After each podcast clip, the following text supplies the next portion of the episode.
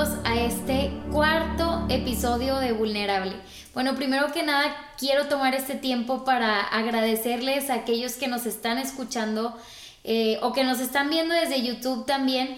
De verdad queremos agradecerles, Samuel y yo, de todo corazón el tiempo que, se han dado para escucharnos, para vernos. Eh, agradecemos a todas esas personas que nos han escrito con un mensaje de ánimo, a nuestros amigos, familiares que nos han apoyado tanto.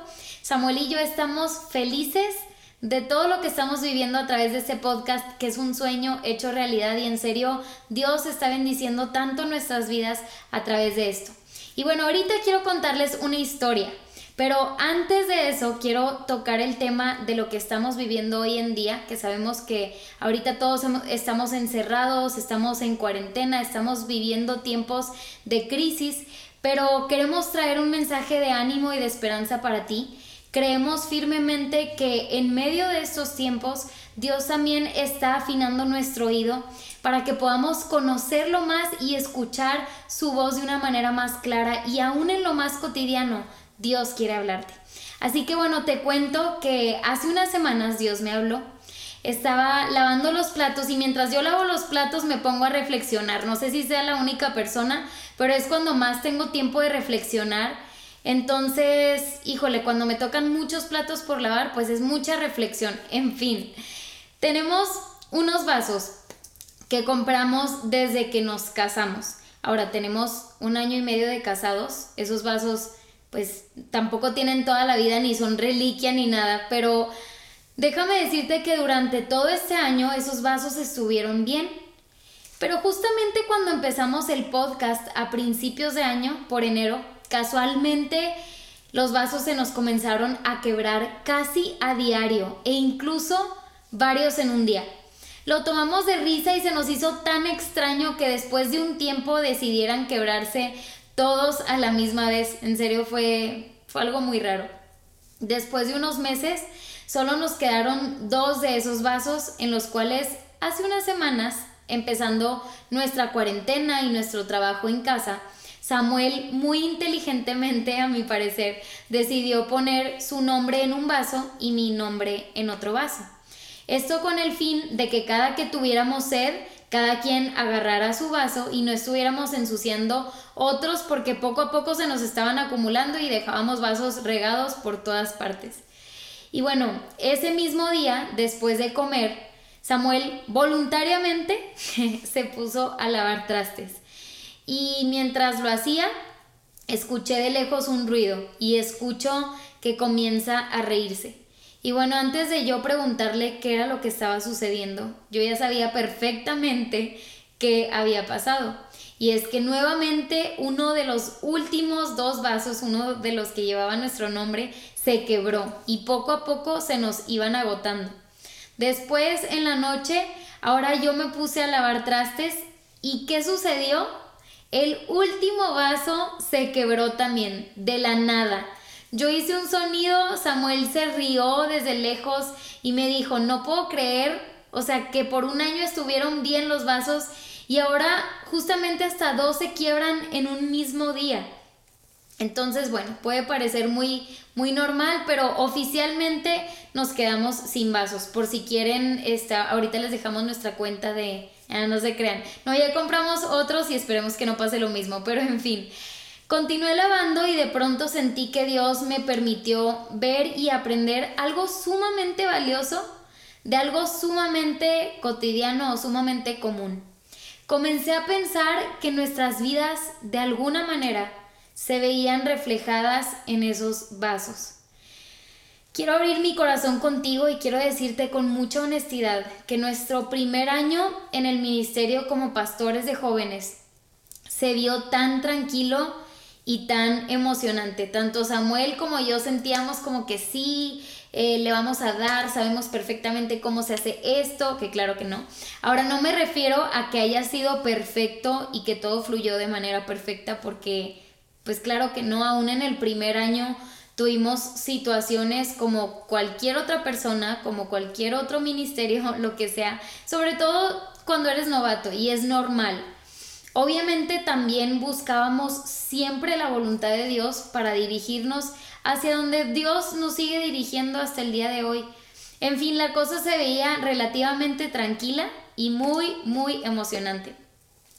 Pero por el otro lado, desde que comenzó este año, Samuel y yo comenzamos a vivir un bombardeo de cosas que nos llegó a afectar física y emocionalmente.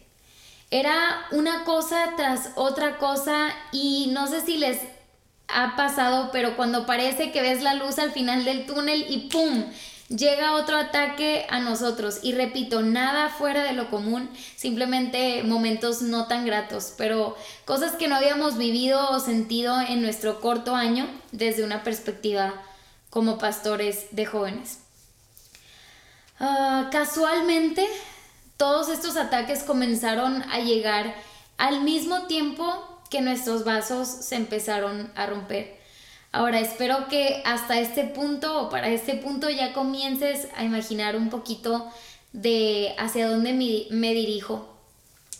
En medio de todo este proceso de bombardeo, de sube y baja de emociones, de lágrimas, de desesperaciones, de conversaciones sinceras, hemos seguido muy felices y aún más emocionados por todo lo que sabemos que Dios tiene por delante y porque si nuestra mirada realmente no estuviera fija en nuestra meta principal, que es Jesús, y sabemos que se trata de Él, tal vez ya nos hubiéramos vencido o nos hubiéramos eh, rendido, estuviéramos cerca de hacerlo. Pero después recordé el momento en donde Samuel lavaba platos y vio su vaso romperse. Y como yo lavaba mis platos y vi mi vaso romperse. Y en ambas ocasiones los dos sonreímos y nos reímos por este suceso. Dios me permitió ver que así mismo nos veía Él, como barro en manos del alfarero, y me permitió ver cómo era justo la manera en la que Él nos quería tener, en fragilidad y constantemente siendo moldeados por Él, para que así mismo podamos tener el diseño que Él anhela ver en nosotros. Sabes, aceptando nuestra fragilidad es la manera en la que Dios nos ha permitido recordar una y otra vez cómo todo esto siempre se ha tratado y se tratará de Él. Aceptando nuestra fragilidad es la manera en la que más hemos podido recordar que nada depende de nuestros talentos, nada depende de nuestros esfuerzos, sino que dependemos 100% de la gracia de Dios todos los días. Aceptando nuestra fragilidad, también hemos podido comprender que Dios permite momentos difíciles y momentos dolorosos para llevarnos a cerrar la puerta de nuestro cuarto, ponernos sobre nuestras rodillas y rendir nuestra vida completamente a Él día con día, dependiendo únicamente de su gracia cada día de nuestras vidas.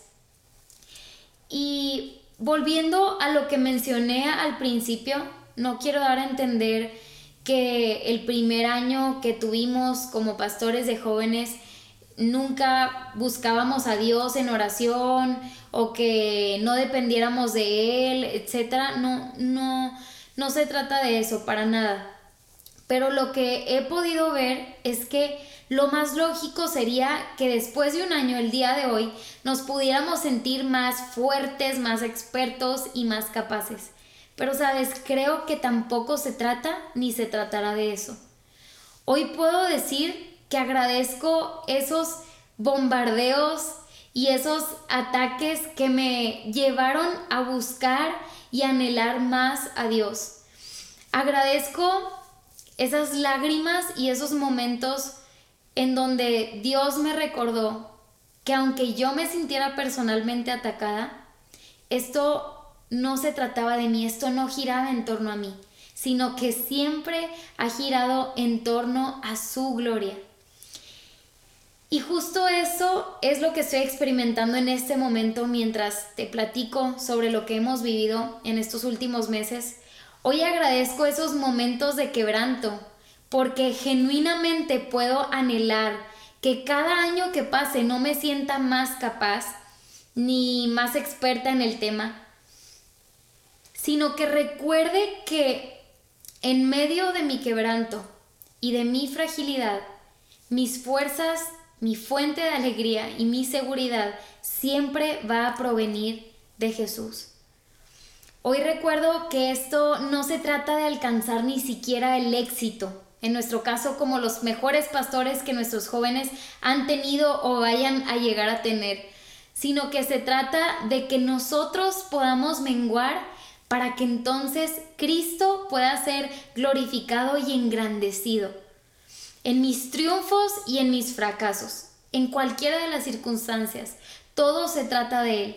Y más que nunca comprendo que no es casualidad que a la misma vez Dios empezara a poner en nuestros corazones vulnerable. Es hermoso y es tan bueno ver cómo en realidad lo estamos viviendo en carne propia. Y tal vez esta historia no ha sido exactamente lo que tú has vivido, no ha sido exactamente tu situación, pero creo que sí pueden ser incontables las veces que esta ha sido nuestra condición. Somos nosotros mismos quienes muchas veces nos metemos presión de muchísimas cosas, nos empezamos a comparar con otra gente, queremos llenar zapatos de otras personas y sentimos que no damos el ancho, pero no se trata de eso. Recordemos que sí es nuestra meta poder dar excelencia a Dios en todo lo que hacemos, pero por sobre todo eso, Recuerda que la meta nunca ha sido que se nos olvide cuál es el propósito principal dentro de todo lo que hacemos. En medio de lo que somos y de, de, las cosas que hacemos, Jesús es glorificado. Y asimismo, en momentos donde llegamos al quebranto, Jesús es glorificado. Y toda cosa que te lleve, escúchame bien, toda cosa que te lleve a estar a los pies de Jesús, por más difícil que pueda parecer, va a ser una bendición. Así que hoy damos gracias a Dios por las circunstancias difíciles, porque Dios es fiel en sacar lo mejor de ellas y para forjar el carácter de Cristo en nosotros. Tenemos un Dios que, que, conforme a lo que dice la palabra hace que todo obre para bien e incluso en esta crisis que hoy estamos viviendo podemos ser podemos palpablemente vivir esto, cómo tenemos un Dios que hace que todo obre y coopere para nuestro bien. Así que, como te dije, tal vez esta situación sea similar a la tuya o no, pero sé perfectamente que todos hemos estado en esta posición. Y así como Dios bendijo mi vida a través de una cosa tan cotidiana como lo que te, te acabo de contar, espero que Dios pueda bendecir tu vida con escuchar o ver este podcast y que puedas compartirlo a los demás. Siempre hay una esperanza gloriosa en Cristo. Y sea cual sea la situación, recuerda que es necesario que tú y yo menguemos para que Cristo crezca en nosotros. Y que Dios te bendiga y nuevamente te damos las gracias por apartar este tiempo. Espero que en medio de cualquier cosa que estuvieras haciendo mientras escuchabas esto, Dios haya podido hablar a tu corazón y, y que puedas comenzar a ver a Cristo en todo lo que hacemos, porque todo obra para nuestro bien. Que Dios te bendiga.